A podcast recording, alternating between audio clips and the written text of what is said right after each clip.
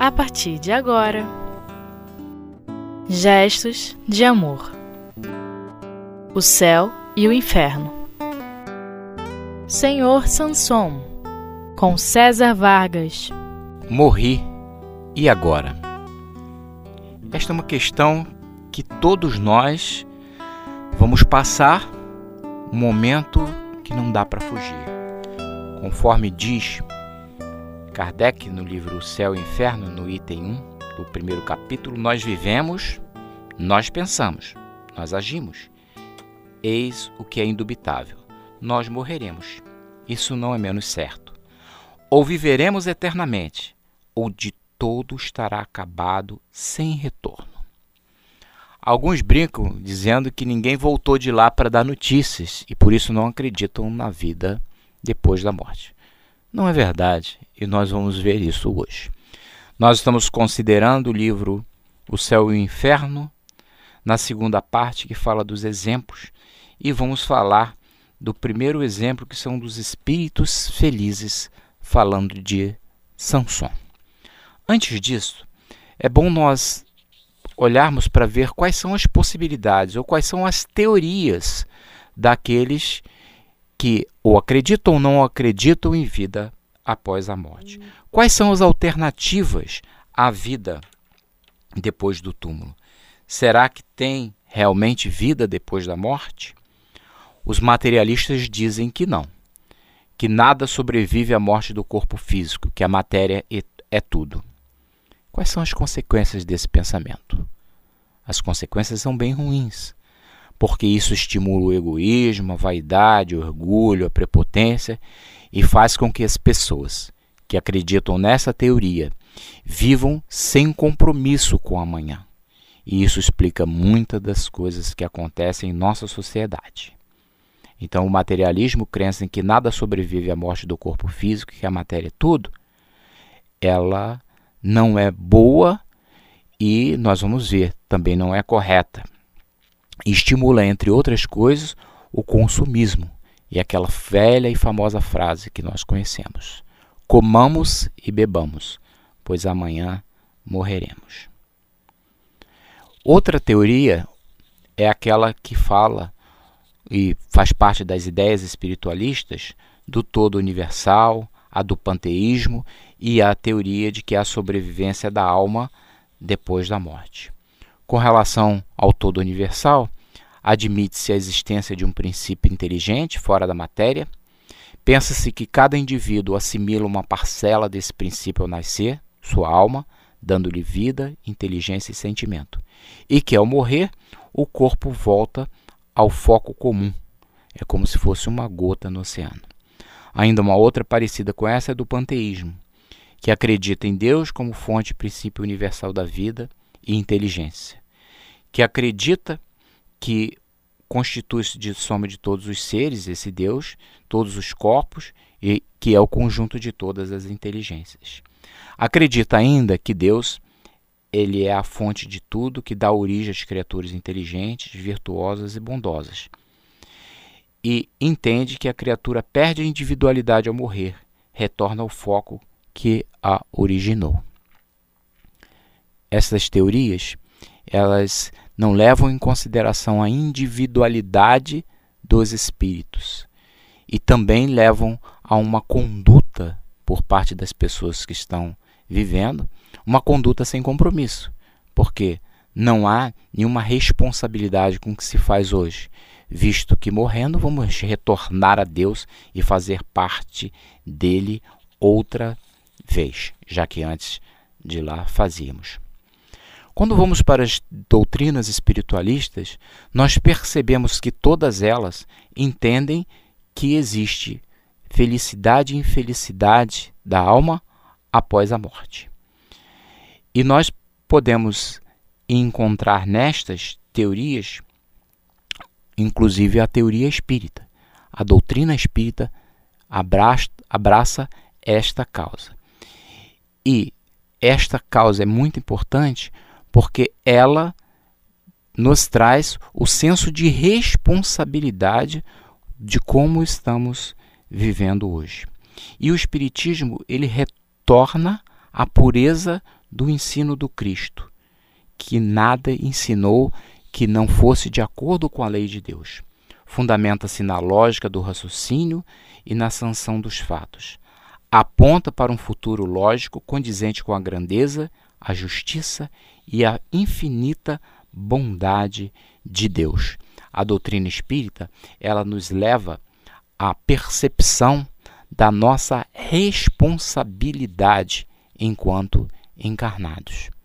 E nesta visão, dentro desta perspectiva, é que o livro O Céu e o Inferno é muito importante, porque vai trazer relatos, vários relatos de pessoas que, dependendo da forma como viveram, tiveram, depois da presente vida, condições mais favoráveis ou menos favoráveis no desencarne. Então, como dissemos no início, na segunda parte dos exemplos, nós vamos encontrar uma que fala da passagem, que é interessante, porque é uma passagem que todos nós teremos, e depois vamos encontrar exemplos de espíritos felizes. Na sequência, exemplos de espírito em uma condição mediana.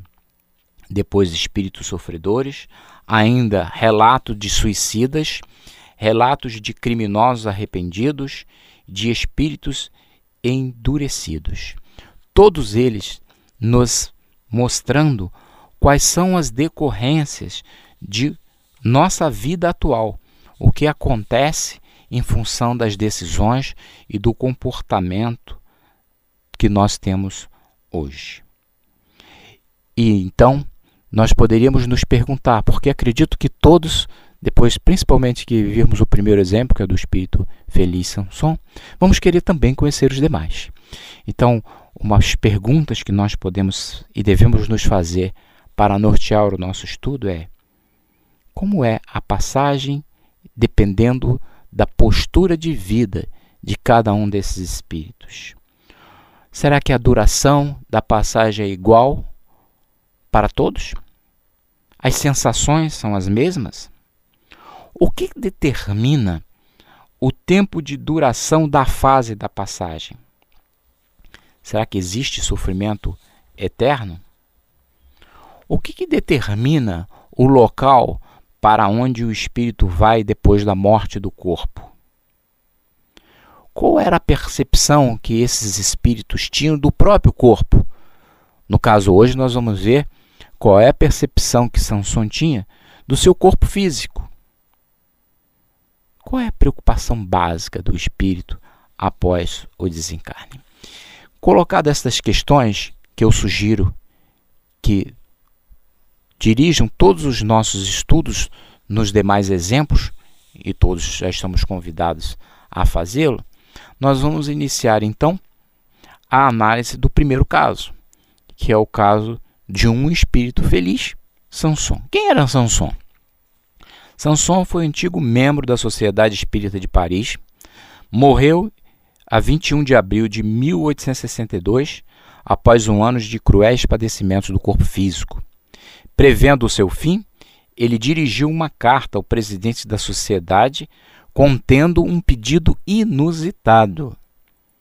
Ele queria que tão logo houvesse o desencarne, se Deus, na sua bondade infinita, assim possibilitasse, que ele pudesse entrar em contato conosco, com os membros da sociedade, então, e evidentemente conosco, porque nós temos o privilégio, a oportunidade maravilhosa de conhecermos o caso dele e analisarmos, é o que nós estamos fazendo hoje. Para quê? Exatamente para poder nos ajudar no entendimento do que acontece na passagem e ajudar no entendimento, em especial, das decorrências do nosso comportamento ao longo da vida. De forma que, uma hora antes do enterro, ele já teve a oportunidade de fazer uma primeira comunicação com os membros da Sociedade Parisiense Espírita. Não foi frustrado o pensamento dele. O seu Sanson relatou com perfeita lucidez o instante da transição dele. Ele havia assistido, pasmem, a sua própria morte, vendo-se também renascer circunstância que é pouco comum e que, no caso específico dele, deveu-se exclusivamente à elevação do seu espírito. Nós podemos aprender muito com este primeiro depoimento, o que faremos na sequência depois de um breve intervalo.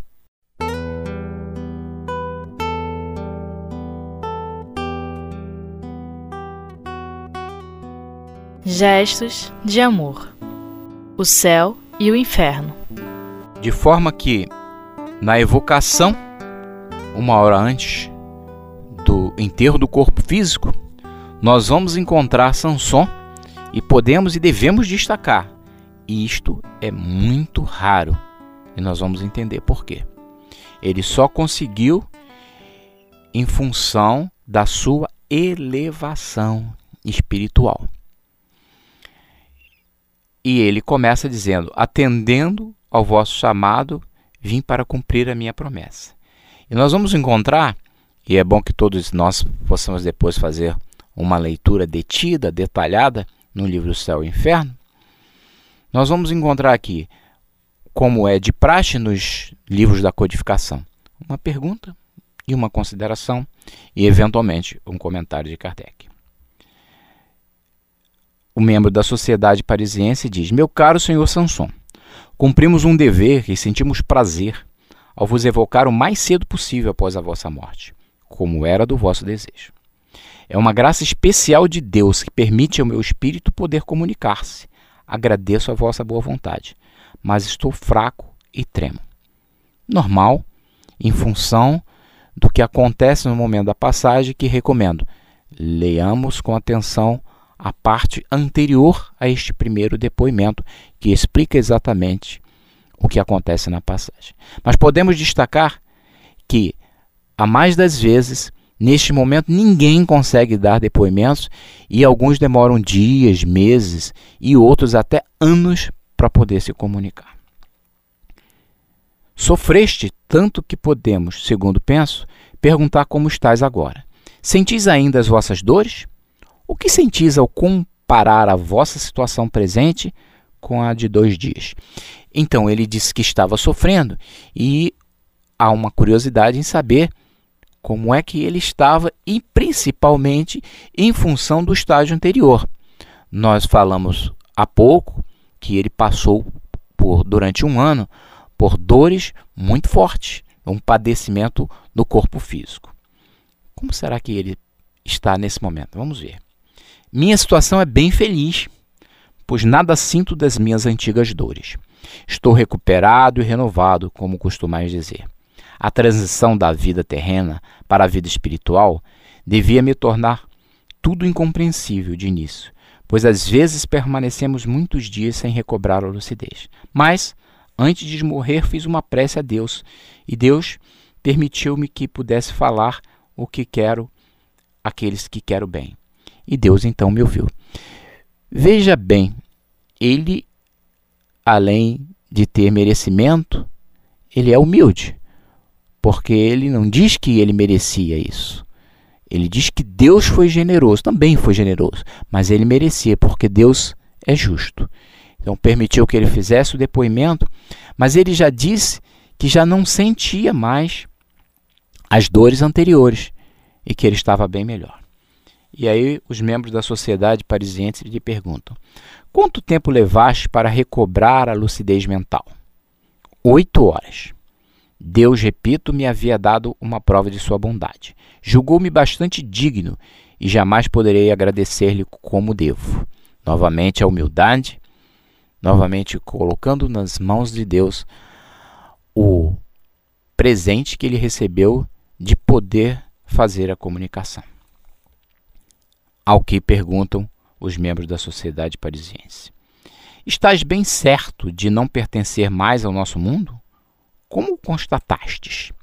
Essa pergunta é interessante. Ele poderia estar sonhando, poderia né, estar em transe. Como é que tinha certeza que ele era um, um espírito desencarnado? Ó, oh, claro que não sou mais do vosso mundo, mas estarei sempre perto de vós para vos proteger e vos sustentar na pregação da caridade e da abnegação que orientaram a minha vida. Além disso, Ensinarei a verdadeira fé, a fé espírita, que deve elevar a crença do justo e do bom. Sinto-me forte, bastante forte. Numa palavra, estou transformado. Não reconhecereis mais o velho inseguro que devia afastar-se de tudo, abandonando qualquer prazer e alegria. Sou espírito. Minha pátria é o espaço e o meu futuro é Deus que irradia pela imensidade. Queria muito falar aos meus filhos para lhes ensinar o que eles sempre mostraram má vontade de acreditar. Como é que ele tinha certeza que não pertencia mais ao mundo? Porque ele observava a transformação das dores e do corpo físico que estava escangalhado, usando uma palavra bem expressiva, para a sensação do espírito imortal. E inclusive fala uma frase que é linda e muito forte e que deveria nos levar à meditação e que eu vou repetir. Sou espírito, minha pátria é o espaço e o meu futuro é Deus que irradia na imensidade. Então, a transformação que o corpo, que as dores que ele tinha experimentaram, davam a certeza que ele tinha passado para o plano espiritual. E aí ele vai fazer um depoimento muito interessante sobre a percepção, respondendo a uma das perguntas que nós formulamos, que deve nortear o nosso estudo. Como é que ele vê o corpo físico? E aí perguntam os membros da sociedade parisiense: Que efeito vos produz a visão do vosso corpo aqui ao lado? Meu corpo pobre e mísero. Despojo, tem de voltar à poeira, mas guardo comigo a boa lembrança de todos os que me estimaram quando encarnado. Olho esta pobre carne deformada, que foi habitação do meu espírito e a prova de tantos anos. Obrigado, meu pobre corpo. Purificaste o meu espírito. O sofrimento dez vezes santo proporciona-me boa recompensa, pois encontro tão depressa a possibilidade de falar. Aqui está a explicação, uma das explicações do porquê ele conseguiu fazer tão cedo esta mensagem, trazer essa mensagem para a gente. Porque ele não era materialista. Ele vê o corpo na sua verdadeira dimensão, pobre, mísero despojo. Ele tem a visão espiritual e viveu pelo que nós podemos perceber pela leitura da sua biografia, ele viveu desta forma, o que lhe facultou receber de Deus esta bênção, de ter uma passagem tranquila e de fazer um depoimento antes mesmo do corpo físico ser sepultado. Tivestes consciência do momento em que vosso corpo dava o último suspiro? O que se passou convosco neste momento? Que sensações experimentastes? a vida se extingue e a vista, ou antes a vista do espírito se apaga. Encontra-se o vácuo desconhecido e levado não sei por que sortilégio a gente se encontra no mundo onde tudo é alegria e grandeza. Eu não sentia mais, não dava mais conta de mim mesmo, e não obstante, uma inefável felicidade me envolvia. Não sentia mais o aguilhão da dor. Aqui nós encontramos o depoimento, repito, de um espírito feliz. Esta é a exceção, infelizmente. Nós vamos ver depois de outros depoimentos de espíritos materializados, de espíritos que foram contrários à lei, de espíritos totalmente voltados para os prazeres que não passaram por esta situação de deixar o sofrimento do corpo físico e passar para um estágio de alegria e grandeza, não sentindo mais o aguilhão da dor. No caso dele, muito importante, porque passou um ano sofrendo no corpo físico. Quizá nós possamos um dia passar por essa experiência, o que denotará que nós já caminhamos e estamos aprendendo a praticar a lei do Cristo e principalmente a doutrina espírita em nossas vidas. Recomendo que façam a leitura das outras questões. Esse é apenas o primeiro depoimento, depois ele vai trazer outro. E vai trazer resposta a uma série de questões muito interessantes que vale a pena a gente buscar as respostas. De forma que, nesse primeiro momento, ficamos com o exemplo de um espírito feliz, de um espírito que viveu o Cristo, que viveu a caridade e o amor, e por isso teve esta recompensa, a recompensa de fazer uma transição em paz e em tranquilidade. Que todos nós possamos meditar nisso e que nós possamos aprender com ele para melhorar agora a nossa vida como cristãos.